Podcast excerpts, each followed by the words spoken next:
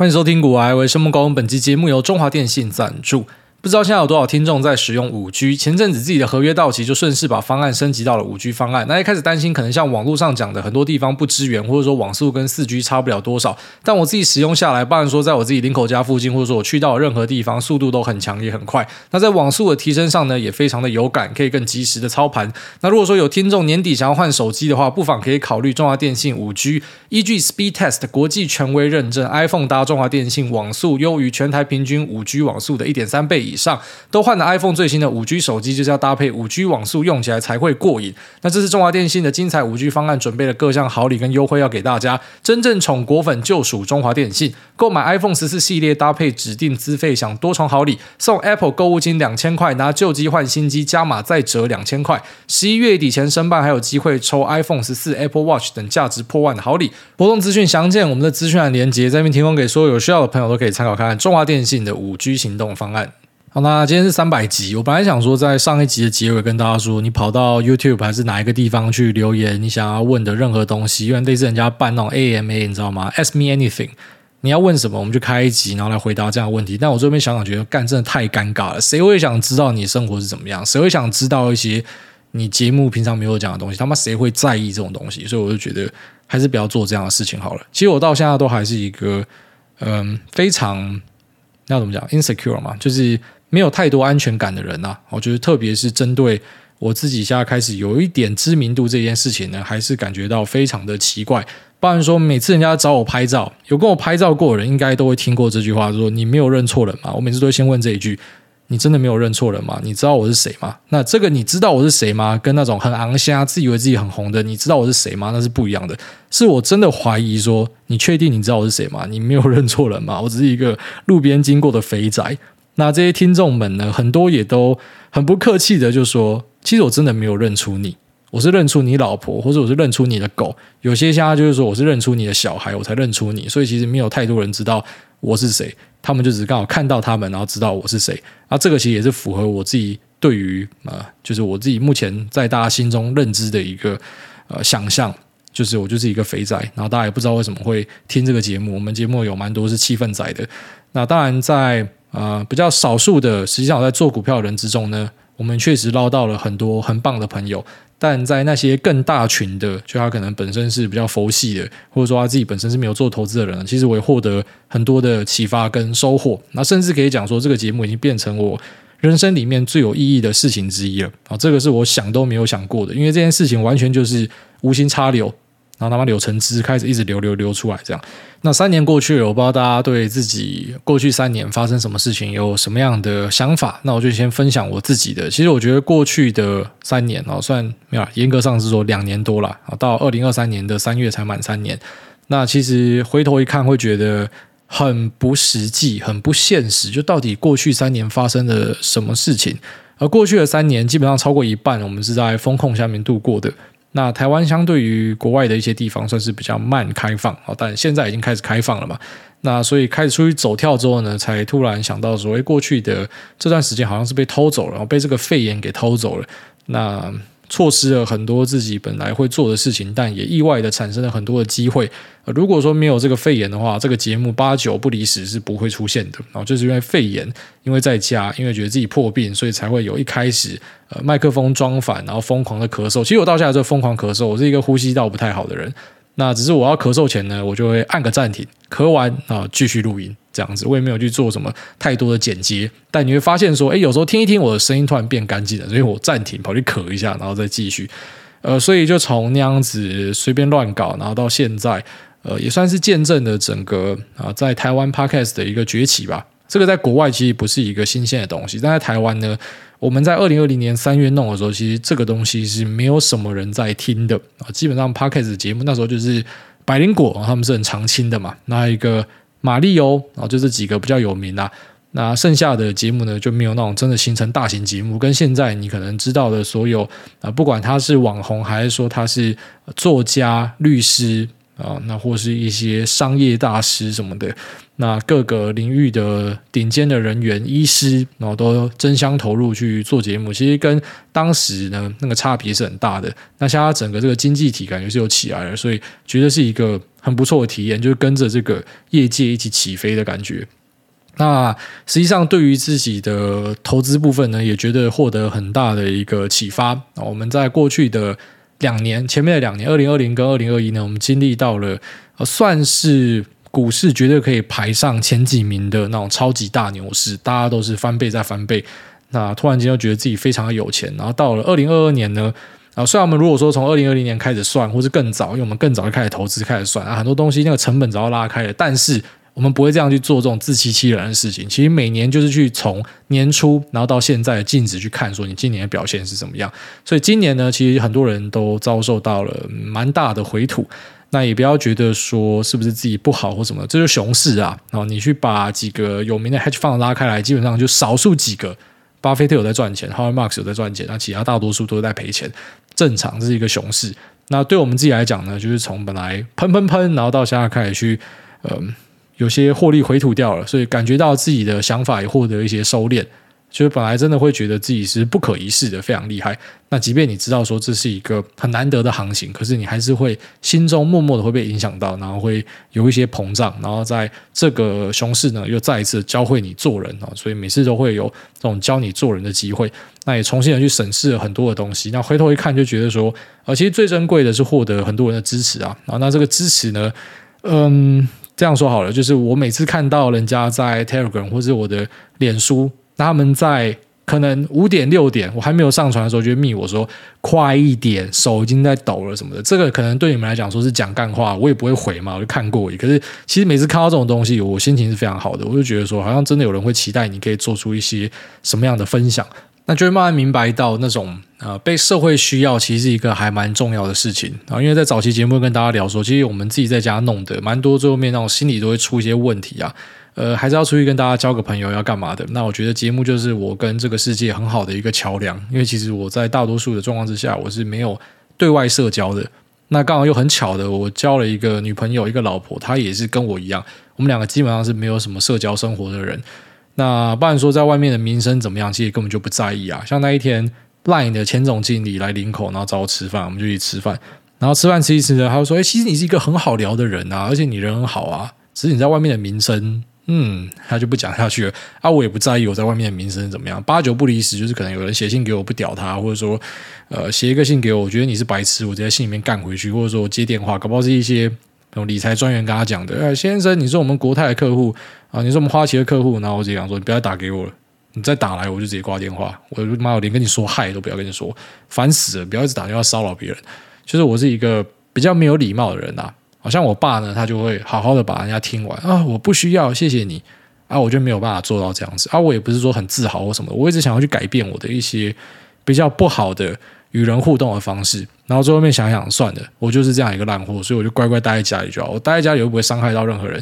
但我觉得我们的听众算是帮我变成一个更好的人呐，因为我应该是有做到，每个人找我拍照或者要叫我怎么签书什么，这个我还是觉得就很奇怪，就你们总会找我做这样的事情。但反正只要有人想要我做什么事情，基本上要配合，就像什么 QA 你要我干嘛，那叫我唱歌什么的配合。呃，因为我觉得说这些听众就是你存在的一个意义啊。那你的存在，你可以有一些零用钱的外快什么的，也是跟这些人有很大的关系。所以基本上，我对自己的听众呢，那我觉得我会尽量的去当一个很好的人。哦，这个人可能不是呃 自己身边的朋友，或是一些工作上往来一些陌生人会感受到说我是一个这样子的人，所以我可能在一些人眼中就是一个王八。那但是在一些人的眼中呢，就觉得他人还不错。那我就希望说可以尽可能的。慢慢的修正自己，让自己变成一个更好的人。虽然这更好的人呢，不是说去让大家开心，因为我这边发现说，如果你真的想要让每个人都开心的话，你自己觉得不开心。你要让自己开心的一个秘诀，就是你一定要让那些人不开心。不是说你故意让他不开心，就是你要去做你真的想要做的事情，那你不要在意别人讲什么，你不要在意别人的评价。好了，那就再讲一次，还是非常感谢大家的支持。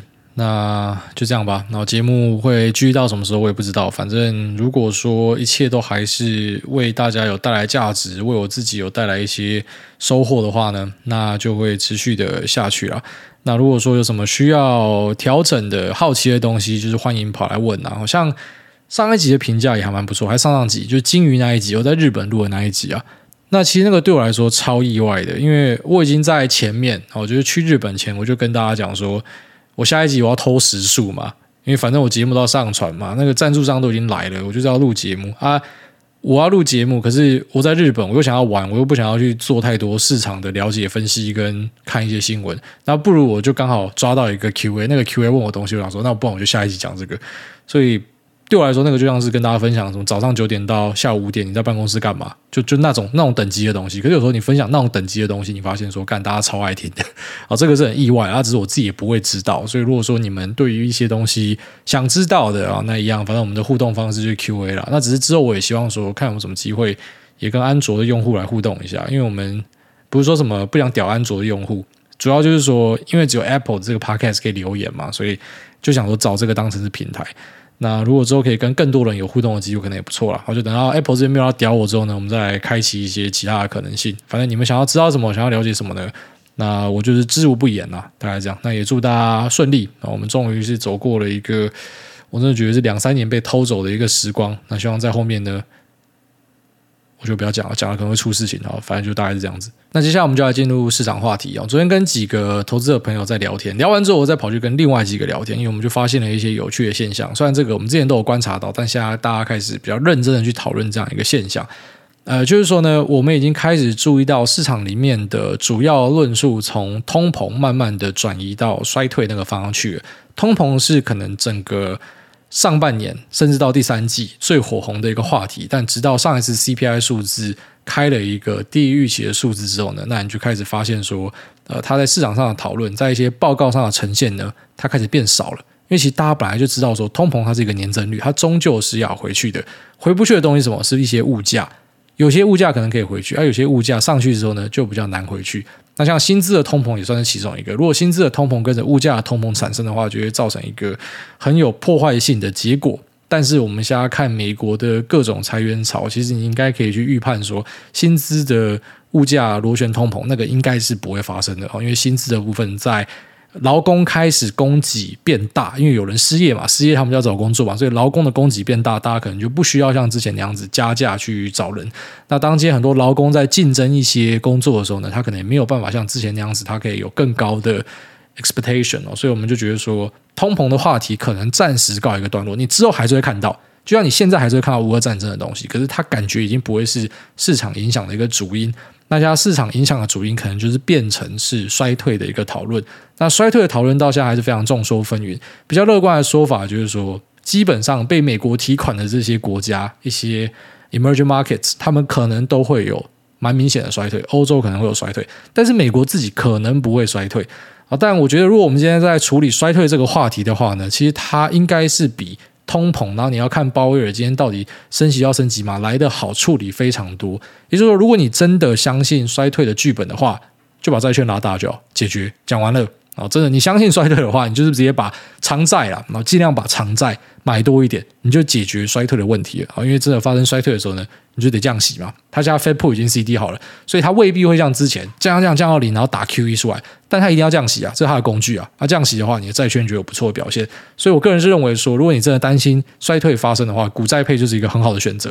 啊，之前我们可能不推崇任何的股债配，但现在呢，就跟你讲，股债配它是一个你面对衰退的话很好的一个工具。如果真的发生衰退的剧本，那股票崩烂的话，这下很多人的期待嘛。假设真的发生股票崩烂，你的债券涨烂，把债券再平衡到股票，你在低档就有加码的钱，所以就解决很多的问题。那我们跟朋友讨论这个东西呢，就是我们在观察说，好，在通膨之后，全球的市场会怎么样去表现？在通膨之后，在一些国家的货币贬值之后，会发生什么样的事情？那我们就注意到，像是阿根廷，阿根廷它的币崩烂，土耳其它的币崩烂，委内瑞拉它的币也崩烂。可这三个国家有一个共通点，就是他们国家的指数涨到烂掉。那只是这个指数涨到烂掉呢，是以他们国内的货币计价涨到烂掉。如果你今天是用美元计价的话，打回原状，它甚至是大跌的。就是你用美元看的话，这个指数就不准了。就是说，我们今天在看俄国指数的时候，它有两个，一个是 MOEX，一个是 RTSI。那一个是俄元计价，一个是美元计价。所以，如果说你把美元当成是一个本位的话，你就会发现说这些股市是虚涨的。可是为什么它的指数还是会上去呢？那当然，这可能牵扯到很多东西。首先，你要先考虑说它是出口还是进口还是什么的。但是，其实我觉得最基本的一个逻辑呢，就是说，因为他们的钱变得非常的不值钱，所以今天一个产品的价格就会变贵。那当价格变贵，就代表说一家公司的营收会变高，因为国内的需求还是一样的，只是你币变得不值钱。你本来买一个东西一千块，现在变两千块，其实对你来说你是买到一样的东西，但是那个数字就垫高了嘛。那在一个商品它的销售的数字变好，它的营收变好之下，那是不是股价它也会跟着变高？因为就是说你的数字整个都是往上垫的嘛，那个数字是一个假的，它是一个膨胀过的数字，因为你只要换成美元就打回原形。可是用你的本国货币去计价的话，它就是可以虚胖上去。所以某种程度来说呢，其实，在当地如果说你要去对冲掉通膨跟贬值的风险的话，你要么一个就是把钱直接换到美元去，你只要发薪水就换成美元。那另外一个方式呢，就是你除了换美元资产之外，你在国内还是要消费嘛，因为国内可能还收本国货币嘛。那你就是要把钱丢入股票市场里面，那这其实是符合长期我们对股票市场的想象，就是股市、房地产各类资产，它是一个抗通膨的物件。那只是在今年，因为刚好遇到了一个呃通膨报表那急剧升息的修正，所以大家好像突然觉得通膨股市就应该要跌。可是其实好像不是这样子。就如果说通膨的状况持续的发生，它变成一个常态。所以常态也不是说什么啊，通膨年增率在这里就很漂亮，就是说你的物价就是变贵了嘛。对大家来说，跟去年、跟前年比，其他东西就是变贵嘛。那这样状况之下呢，其实真的可以保护到你的，应该是股票相关的资产。所以，甚至我们一个比较大胆的讨论是这样：我们认为说，嗯，这一波的通膨潮，虽然我们不知道有没有可能像 Voker 那个年代，就通膨打下去之后再上来或什么的。但这整个通膨潮过去之后，指数可能会来到一个大家完全不敢想象的位置，就有点类似那种你假设是进来五年以上的，应该都知道，以前我们讲说不怕一万，只怕万一嘛，只要它上一万万一之间，就是要修正的。就我们当然今天不是看报酬指数，我们就是单纯看加权指数，你知道只要到一万万一，就可能要往下跌，因为这是一个上不去的天险。但只是最后面大家没有想到上万八，那同理可证，之后会不会上两万、三万？我觉得都是会的。而且在这个通膨加分之下呢，可能这个速度会比大家想象来得快。那总之，我们就是注意到说这些国家的，呃，它的货币贬烂、通膨爆表，可同时呢，他们指数的数字也都上去，所以我们就想说，有没有可能我去赚它指数这一段，可是我不会承受到太多的汇率风险？所以这个做法可能就是 carry trade 嘛，就是说你去借当地的货币。然后去炒他们当地的股票，那如果贬值的话呢，代表你要还的钱变少了，可是你可以赚到这一段。但同时，如果你去做这些国家的股票，会有一个风险，因为当它今天急速的贬值呢，它如果账上是有很多的外债的话，它是可能会违约出问题的，所以它是会死掉的。但同时有一个国家，它目前正在很大幅度的贬值，可是同时这个国家体质很强，大家想到没？就是日本。所以突然发现说，干，巴菲特真是天才，他真的是早大家好几步，他早就在那边发日元债，借日元在那边投资日本的五大商社，然后最近又在加码，再加一趴上去，说最高会买到九点九九趴，因为超过十趴就开始要呃有其他的责任义务嘛，所以他希望可以压在十趴以下，他就买进了这个五大商社，而且五大商社某种程度上来说也是受惠于通膨，就干他真的太快了，他真的太厉害，到底怎么样想到的？他到底是怎么样在？当时可能通膨根本就还不是新闻媒体的一个主轴之下，然后他就去做到了这样一个交易，难怪他是股神。他在日本这边做一个 carry trade，他是借日元去炒日本相关的资产，所以这个是一个相较于什么阿根廷、土耳其又一个更好的选择。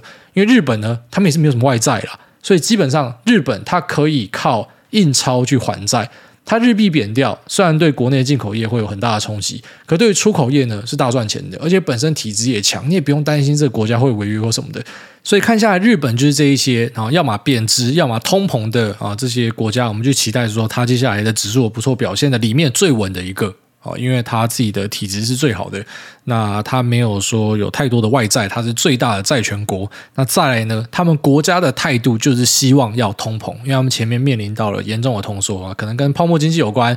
可能也跟日本呃老龄化有很大的关系啊，但他们是希望说呃通膨的状况要出现，对这个国家是比较好的，所以国家呢在通膨这边好像是做多的味道，所以看下来就觉得说巴菲特这个选择实在是太厉害了，果然是股神。那像我们这种比较慢的，在后面碰到，就希望说还是可以吃到一些肉汤。那在更后面进来的可能就喝汤，那在最最最后面进来的可能就留下来洗碗，就类似那个美元，呃，你发现它开始转强之后，然后没有马上进场的，或者说没有一路就在换的，然后等到大家都跟你说美元很好的时候进去换就要出事情了。其实蛮多时候那个循环都是长这样子啊，所以其实我是觉得这一波应该会在日本这边去做一些配置吧，我自己会想要试看看。那本身在日本是。没有做什么样的投资，那只是去完日本呢，搞不好是一个 sign 之类的，所以可能会稍微看一下。那我觉得就算不看日本，我们看。美国跟台湾的话，也可以去类推这样子的状况。那可能就是说，在等到通膨的数字下来，大家以为通膨都不见的同时呢，你会发现到很多的物价它是回不去的。有些会回去啊，相信一些能源的价格、一些商品的价格，或者说科技产品，它本身是属于一个类似通缩的形式哦。因为科技商品它随着科技的进步，其实那个价格是会逐年往下降的。那这些东西可能会往下降，可是有很多的价格是回不去的。那在这样的状况之下呢，其实我们是相信说，如果没有发生所谓的超大型的衰退、萧条，那让指数有一个更低点出现的话呢，指数的数字可能会超过大家想象的越垫越高。然后在这种可能大家都觉得万念俱灰的状况之下，其实好像看到了一个呃这个资产价格持续上升的一个可能性。其实仔细想想，这件事情很可怕啊！就是说，崩跌这件事情只对场内的人会造成很大的冲击，对于场外的人，特别是知道自己在干嘛的人，这是完全就是一个机会。那我们会担心的，只是说在崩跌的时候，我们手上持有一大堆资产，所以会比较难受一点嘛。那如果会怕的，就可能前面讲的，就是你相信后面会有一个大衰退发生的话，你可以从事股债配，你也可以去股现配。啊，只是像我自己就不喜欢说持有太多现金嘛。那如果说你觉得现金不错的，你也可以持有现金，这样就是在低档你有钱加码嘛。其实你换个角度来说，在二零零七、二零零八，大家都说很可怕嘛。那个是你当下在里面有资产的人，你很可怕。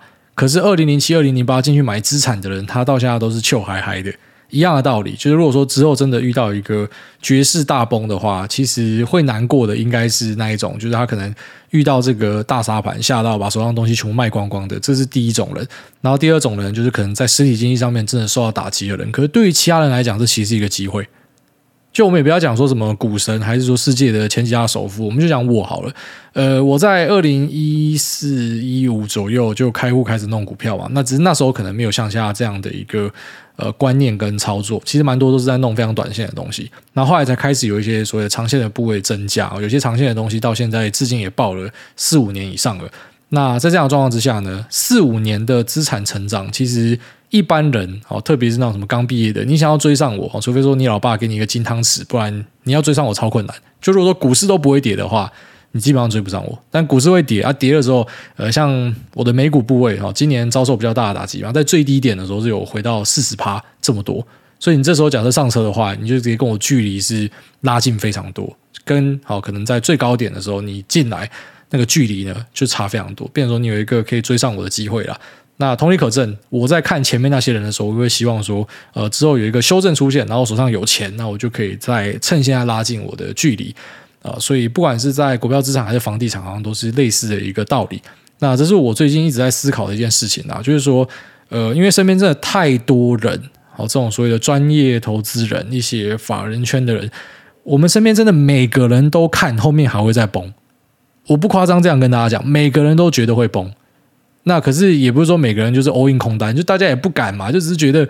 会崩，不可能这边就 V 转，可是你也不敢说啊，就是把空单部位真的加到非常大，像 Michael Burry 跟大家讲说，You don't know how short I am，他就手上空一堆东西，一般人也不敢这样做嘛，啊，所以就变成一个很尴尬的局面啊，就是我们都知道说，真的有崩的话还是要买，只是你就是不希望当第一个嘛，啊，我今天买了之后，然后后面崩，我账上就有一个呃亏损，虽然可能这个亏损等到一两年之后就发现都是赚钱的，但大家就是不希望买在半山腰嘛，都嘛想要买在最低点。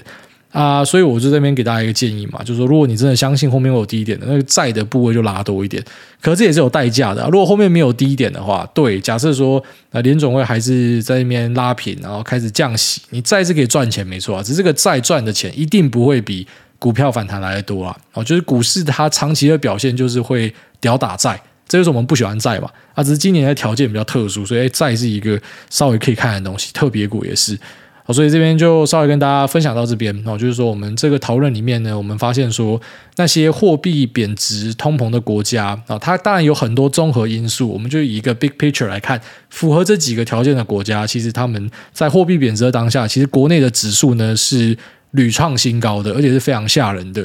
所以你想要去对冲掉你们国家的贬值风险、通膨风险的话呢，就是说你把钱放在相对。保守啊，目前大家公认的一个呃相对安全的避险货币啊，虽然大家说日币啊，只是说美元也是很多人避险货币嘛，出事情就把钱放到美国去，然后这是一个，可是在国内还是要消费嘛，那国内消费的钱呢，可能就是尽量的要趴在资产里面，因为资产会被垫上去，所以你不会被通膨吃得太严重，你至少有资产的价格去帮你撑住。那再呢，就是说，如果真的相信后面会有一个大衰退发生，因为我们每一个朋友这样讲，每一份报告，投行的什么什么首席，大家都这样说。我想，如果这是真的发生的话，就是我们呃擦鞋同门的胜利哦，就是大家都这样想，就真的这样发生。一般来说，我们都知道说市场不太会往大家都想的方向去发生，只是这两年很奇怪。就在二零二一年，就是拉回就是买嘛，那二零二二年就是只要弹起来就是空嘛，所以猴子都会讲得出来。这是两年，你不要做第二层思考，你就做第一层思考，你去赚钱。反正你觉得外面都是好消息，就是买；你觉得外面都是坏消息啊，就是卖。所以它跟之前的市场特性是有一些不同啊，变得更极端的一个味道了。这样子。那如果说你相信后面会有一个很大幅度的崩跌的话，其实我觉得这一波弹起来真的是一个非常好的调整机会。那至于我自己会怎么样做呢？呃，我在。特别股债券的部分就不会再选择说去呃加大它的部位了啊。债券的部分我自己是有持有 TLT，但是我 TLT 第一次进场的时候也是。呃，在半山腰的地方，就是太早进去了哦。但这波的反弹，那在利率期货这边也算是有吃到，所以算是还 OK。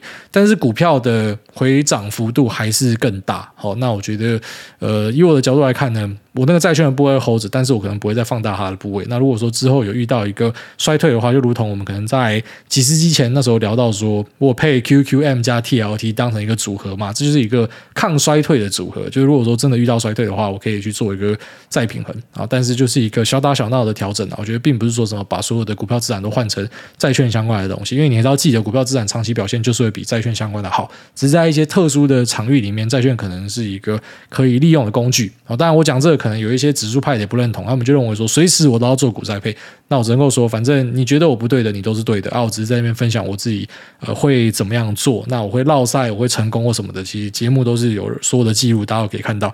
那我就是一个分享者啊，我也不是要跟你。啊，交进出什么，我也没有收大家任何钱嘛，所以就稍微跟大家分享一下自己跟身边朋友讨论的一些看法。那也顺便跟大家验证，就是目前市场上全部人都在看空。哦，这个跟二零二零年四五月那个味道太像了。现在大家回头看都说买嘛，那每个人都事后论，当下根本不是这样讲的。当下我们看那个 Howard Marks 的备忘录，为什么当时会吸引到很多人注意？因为他是极少数跟你讲说，反正就可以慢慢买的。他只是大多数人都跟你讲说，你就不要买了，你就跑就对了啊。那我觉得。嗯，我自己也倾向相信那一些在市场里面偏多看待的人哦，因为老样子，如果说我不相信这个市场的话，那我干嘛还要把钱丢到股票市场里面？好，那这节目聊到这边，我们接下来进入 Q 的部分。第一位安安是大帅哥，他说当兵抓不到留言时间，不知道这次有没有？哎，大安安，这是一个简洁有力的留言。小弟目前在当军事训练役，十一月二十三生日还要在军营度过，有够可怜。可以请挨大祝我生日快乐吗？先祝这个安安是大帅哥生日快乐，然后后面再吐槽。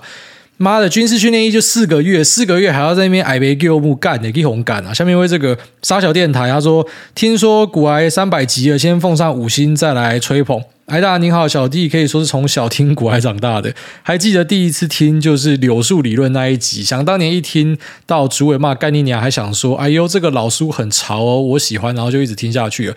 我就不废话了，祝诸位全家平安，也希望九狗可以早日习得挂号偶尔拉。诺亚推车的技能以贡献产值。先来猜一个拿书的死神，应该出来恭喜挨大。好，谢谢你。下面这个煞气夜梦跟我老公，他说五星吹捧好歌推荐。诸位你好，前几天无聊在 YT 搜寻 Love GG AKA 永远的神 AKA 东方神秘力量，结果不小心被我发现一首不错听的歌，叫做 GG Love，频道名称是 Alec Orachi。在此特别推荐给挨大，希望挨大会喜欢这首，有个很 chill 的感觉。小弟我特别喜欢，尤其是跟粉红巨兽同名，光是这点小弟就已经抓了一滩小，躺在地上翻白眼抽血。粉红巨兽这次又赢了啦！你看那个美元指数，回头看真的是吓到，这到底怎么一回事？下面为这个台中菜鸡，他说刚从欧洲出差回来，大家你好，我刚刚从欧洲出差回来，顺道去了比利时跟德国还有法国玩。除了法国以外，这些国家所谓的美食都不怎么样，反倒是啤酒很不错。法国的菜肴真的没得挑剔。请问大家对于欧洲料理的看法？你岳母在意大利，意大利应该是欧洲料理最强的国家吧？诶，我老婆讲说，意大利的意大利面没有台湾的好吃。她说，台湾最好吃的意大利面在台中的 Pino Coco，Pino Coco 待会可以那个汇款过来啊。反正总之就是我老婆讲好几次了啦，她就觉得说台湾的那个 Pino Coco 真的是最好吃的意式料理。然后我岳母来，我没带她去吃，她也觉得真的是超赞。然后之前有一家在华山里面，嗯，那一家叫什么？后来倒掉了。呃，P Piccola 啊，Piccola。那 Piccola。他是一个父子一起开的店，他老爸开的店还在，呃，好像叫做 Bottega Devin 哦，那这个还在。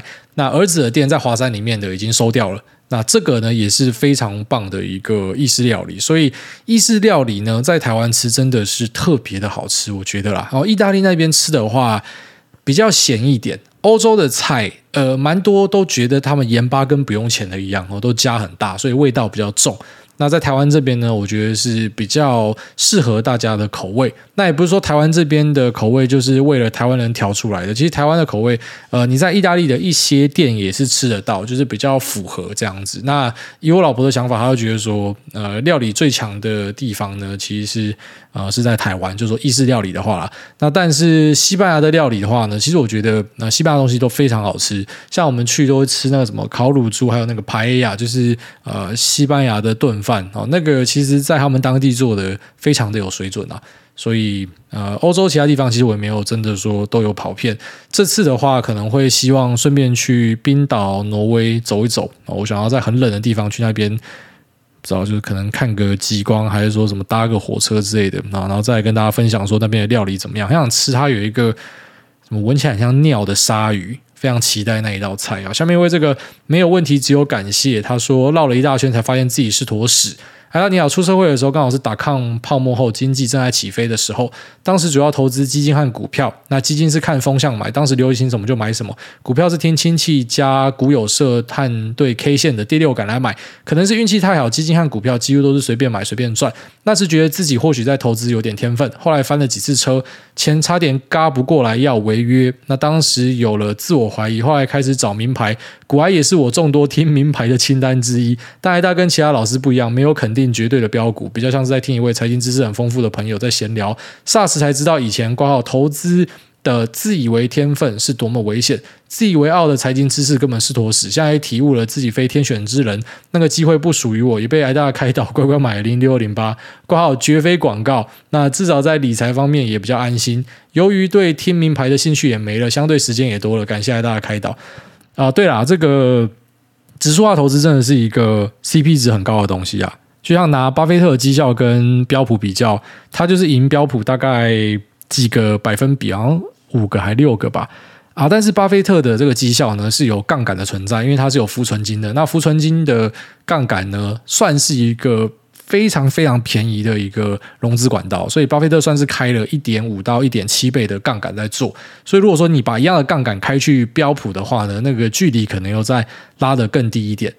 所以这就是我们连巴菲特本身都在跟大家讲指数投资，只是为什么我虽然。我跟大家讲说，那种遇到挫折的，你不要放弃，你去做指数。然后我自己还在做主动选股呢，是因为我觉得我是有那个热忱在啦。然后也很幸运，就是至今呃主动选股的绩效在 OK。但是我也很坦白跟大家讲，如果有朝一日我发现打不赢，我就乖乖加入啊，因为呃生命中有更多更重要的事情啊。那非常感谢这位朋友分享。下面这个新竹洪金宝他说：“大头大头下雨不愁，努力就可以财务自由。”麻烦请来，当酸民的声音说：“朵莉丝小公主，新闻了不起哦。”好了，祝你幸福快乐。下面这个三代同堂，房贷、车贷、信贷，五星好评。Lisa Pascari 怎么念？好，念完了。谢谢诸位全家平安、幸福快乐。那是我老婆的名字啊，她的全名是 Elizaveta Pascari，那只是她喜欢把自己的名字叫缩写，所以就变成 Lisa Pascari。下面这个中和罗志祥他说资产配置的问题。癌大家好，感谢优质好节目，想请癌大家看看。呃，在下目前的资产配置会有哪些问题？个人选股比较保守，美股的部分平均投入 VOO、苹果、微软、谷歌、亚马逊、Netflix、Nvidia 车用晶片族群。那台股是 ETF 跟金控股各半，目前总资产配置是房产四十，股票三十，现金三十，总计一千万。那每月扣除基本生活开销之后，大概还有三十万的现金流可以持续投入资产配置里面，每个月三十万。哦，这个不是一般人。他说，目前计划策略是股票跟现金比例维持五十趴，那就是一比一。若确定市场恢复牛市，再提高持股比例，并且也会找机会把现金部位投入房市。目标未来会把总资产形状调成房四十趴，股四十趴，现金二十趴。以上这样的资产配置会有什么风险？若是癌大会如何调整配置以及计划呢？感谢癌大，祝福一生平安，财源广进。好，所以这个中和罗志祥是一位呃非常有钱的人啊。基本上我们看一个人有没有钱，第一个就看他资产，第二个就看他现金流。那现金流很强劲的，甚至会优于说他资产本身很大，我觉得啦。所以像他有三十万现金流的人，我觉得，我觉得啊，一样，这都是我自己的看法。就假设是我的话，呃，股票跟现金一比一真的是太客气了。只要你把呃三十万的钱存存存存一个紧急预备金，可能是你在家付钱一年都没关系的部位放在那之后呢，我个人是认为啦，大多数的钱直接打进去股票里面，特别是现在大家都知道是熊市，熊市就是一个呃怎么讲？因为如果你今天是现金流不够强的，你就怕说你买了之后后面就没钱嘛，所以这种人他的弹性真的就比较低。但是你的弹性超高的，因为你超有钱的，所以你应该趁熊市大买特买，反而你是反过来在牛市的时候不要买这么多。我会这样觉得，就有钱人的想法跟没有钱人的想法，那个做法是会有一些差距的啊。你在什么两百 MA 以下疯狂的大屌买，然后在两百 MA 以上，可能就回到你讲的呃五十趴五十趴，十五万拿去投，十五万以现金的方式囤在某个地方，或者说加去呃其他人想要配置的东西，我觉得会是这样玩呐、以有钱人的角度来说，然后再就说部位的问题，看起来没有什么太大问题，因为呃整体是够分散的，所以呢你会吃到的风险叫做贝塔风险，就是说大盘崩盘，大家都一起跌，可那个是大家都一起跌，那种风险其实也没有什么好特别去规避的，所以看起来是没有什么问题。好，那有钱人的做法跟没有钱人的做法是真的会有一点不一样，可以稍微思考看看。下面有这个小小营养师，他说无限期支持双层麦香鱼，感谢来大 EP 二七三开市。那做事提问方法有被主管看见，改变很多，也因此被提拔加薪。想问来大是如何学习英文？那主管说英文好，有机会在网上。小弟目前多益七百五，很排斥。背单字书，每天维持英文阅读跟听力而已，但照门就是单字量。想问癌大用什么方式学习？谢谢艾大，您是我的贵人，有幸遇到您，还请艾大不嫌弃让我请你吃顿饭。二七三我讲了什么？我也忘记我他妈讲了什么。反正他说我讲了这个东西让他呃被主管看见，然后被提拔加薪哦，非常的荣幸可以帮助到你。那再来就是说多益七百五，如果你是单纯的讲多益的话啦，呃，多益的分数要考高，其实它是一门训练。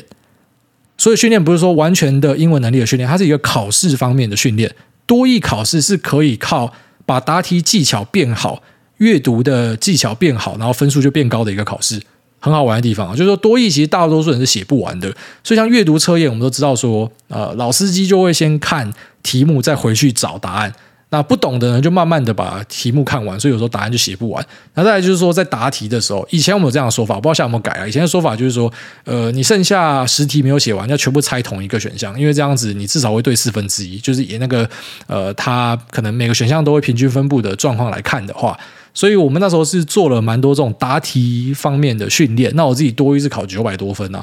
九百七还是九百八？忘记了，我没有考满分，反正就是呃接近封顶这样子。但是你说多益成绩好就等于是英文好吗？我觉得不是，因为我老婆刚来的时候，其实我跟她沟通是完全会卡住的。就是我是很典型的台湾学生，我的听跟读跟写很猛，可是我不可以说。但是我觉得说才是真正的，就是你的语言行不行的一个最重要的关键，因为语言是要拿来沟通的嘛，所以说才是最重要的。那我后来是有想到一些方法，而且这个方法是我以前就这样做，是我后来才意会到说这个方法是我提升听说读写那影响很大的一个东西。就是说你要先找到一个自己非常有兴趣的东西，你下去问任何一个人，他跟你建议说读英文的时候，他都会跟你讲，呃，可能比较老派的叫你就多背书嘛，啊，比较新潮一点就跟你讲说，啊，你可以看 CNN 啊，你可以看什么 ICRT 啊，啊，听 ICRT 啊，那这会帮助到你。但我觉得这些都是错，就是你要去学习英文，应该是要找你自己真的有兴趣的东西。像 CNN 的他们那种媒体的报道方式，我就觉得我非常讨厌 CNN 写的内容，就 CNN 然后什么 New York Times 都是我们不喜欢的。可是他们在台湾就是非常受欢迎。我觉得那种啊，怎么讲，就是这种这种媒体，然后比较偏向。那种 Woke Kids 啊，觉醒方面的，干嘛看了就很不舒服。所以你说我看这个东西，我会增强我的英文能力？不可能，我连看都看不下去。一定要找自己有兴趣的东西。你当然可以听广播，可以看新闻，没有问题。只是你要找有兴趣的东西，关键是有兴趣的东西。所以像我在跟身边朋友建议的时候，我都会跟他们讲：你对 NBA 很有兴趣，对不对？那你从家开始就尽量不要看什么雅虎体育啊，还是什么国内的体育新闻，你尽量直接去看。呃，Twitter 上面球员的一些发推，或者说啊、比赛呢，好就尽量去找这种原文播报的来看，那或者是说呃相关的新闻内容都找原文相关的，因为我觉得从自己有兴趣的方面去学习是非常快的。那我自己会发现说，我英文之所以可以进步这么快呢，呃，就是我们用复盘的方式回头看，我发现是因为我非常喜欢听英文歌跟看电影和影集。就我在小学的时候，我最喜欢的专辑就是 Queen。呃的那一张，因为那时候去看那时候世足赛，呃世足赛都是我小学的时候，就是那一届，忘记是在哪个国家办，但是呃主题曲是 Queen 的 We Will Rock You，然后从那之后我就变成 Queen 的铁粉，就他们每首歌我都会听。一个小学生那边听 Queen 就看起来超好笑的，可是因为我非常喜欢，所以我会跟着唱。然后一开始都是不知道自己在干嘛，就是可能都是跟着乱哼，像那时候看那个什么呃 Go Go Power Rangers，你后来才知道它叫 Go Go Power Rangers，可是当时你就什么 Go Go Power Bad Girl 就这边乱喊。但你不要低估这个乱喊的帮助啊，因为语言都是从模仿开始。就像你把自己丢去阿嬷家，跟阿嬷讲台语、讲客家话，莫名其妙一个暑假过去，你就会讲了。所以我觉得从自己有兴趣的地方切入，然后多使用，在日常使用，它真的可以非常有效的去改善你的英文能力啊。那如果是为了考试应付的话，那当然就另外一回事啊，就是必须还是要去背一些单字，因为那个是为了考试。所以呃，切入点不太一样。那也祝你之后可以继续的顺利啊。下面这个。汤圆是恰北北猫，他说五星吹捧，为什么都没人推荐 Amazon 出品的终极名单？Chris Pratt 主演，超好看，推一下。好，待会来看一下 Amazon 上面，我就只有看《魔戒》那一部啊，非常大成本制作。然后虽然有很多呃托尔金迷觉得说它跟原著差很多，那真的差很多啊。其实那也是有版权的问题啊，有些授权买不到。反正我就是觉得。光头仔花一大堆钱让大家可以看《魔戒》，我觉得是非常爽的事情，我还是非常感恩赞叹。好，那 Amazon Prime 可能又有别的东西可以看的，非常感谢你的推荐。下面为这个呃 Guide 一一他说五星重磅推，艾大，我最近听到一个说法是 Fed 开始降息的时候才是股市真正修正的时候，不晓得艾大对此有什么看法？感谢解惑，祝艾大全家健康平安。这个说法很常见啊，这个就是拿过去的走势啊，这就是我们讲那种统计类型的分析啊，统计类型的分析。我个人是不太建议去看，为什么？因为每次的状况都嘛不太一样。虽然我们说人性最后面都是一样的，可是你按统计分析去看，那就是一个几率的问题，有可能会发生，有可能不会发生。过去我们有注意到，你把 fat pivoting 的时间点抓出来，就会注意到它在改变说法之后，然后才开始崩。可是这次一定一样嘛？那一定一样的话，把握机会啊！如果他改变说法，你就赶快空单塞进去，然后给他崩烂，你就赚翻了。那资金敢不敢？哦，就有点类似说我们在前面讲说，那个 CPI 每次开牌的时候都是先拉后杀嘛。啊，你前面几次做都赚钱啊，可是一次跟你想的不一样就炸开。